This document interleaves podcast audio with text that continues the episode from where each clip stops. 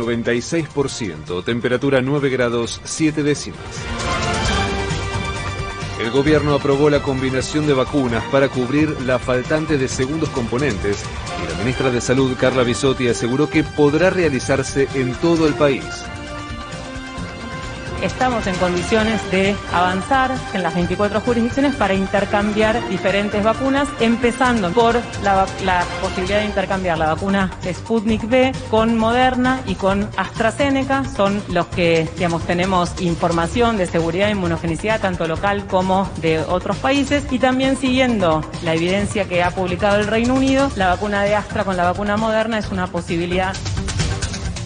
La titular de la cartera sanitaria aclaró que será opcional aceptar o no un segundo componente combinado y que también se podrá optar por esperar una segunda dosis de la misma vacuna. Como todo el plan estratégico, la vacunación es voluntaria y por supuesto que la posibilidad de disminuir el tiempo y acelerar la segunda dosis también se va a ofrecer en forma voluntaria y también asegurando el compromiso de seguir trabajando para recibir las dosis para completar los esquemas homólogos. Así que no es obligatorio quien decida esperar, el compromiso de aportar lo máximo posible esa espera. El ministro de Salud de la provincia, Nicolás Kreplak, anunció que entre hoy y mañana se asignarán turnos para aplicación de segundos componentes combinados.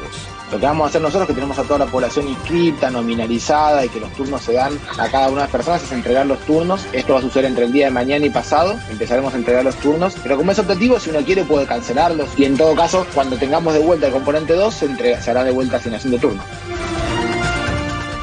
En las últimas 24 horas se detectaron en el país 13.736 nuevos contagios y se confirmaron 300 muertes más por coronavirus.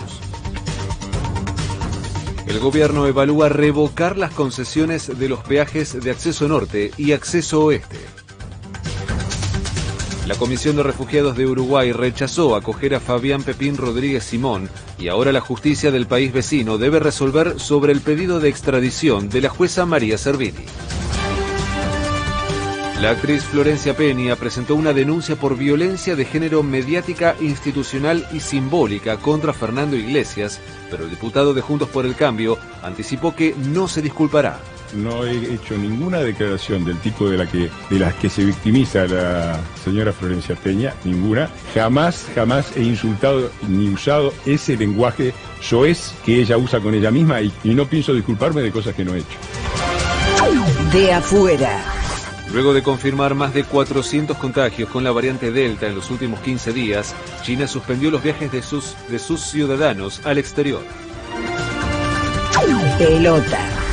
En los octavos de final de la Copa Argentina, Boca igualó 0 a 0 con River en los 90 minutos, pero se impuso por 4 a 1 en los penales y ahora enfrentará a Patronato por cuartos de final.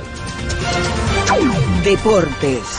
Desde las 9 de la mañana de nuestro país, la selección de vóley enfrentará a Francia por la semifinal de Tokio 2020 y en caso de ganar se medirá con Rusia, que superó a Brasil por 3 a 1 en la otra llave.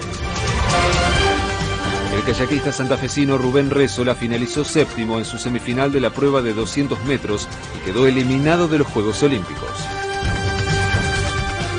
Se prevé neblina por la mañana y cielo algo nublado desde la tarde con una máxima de 20 grados.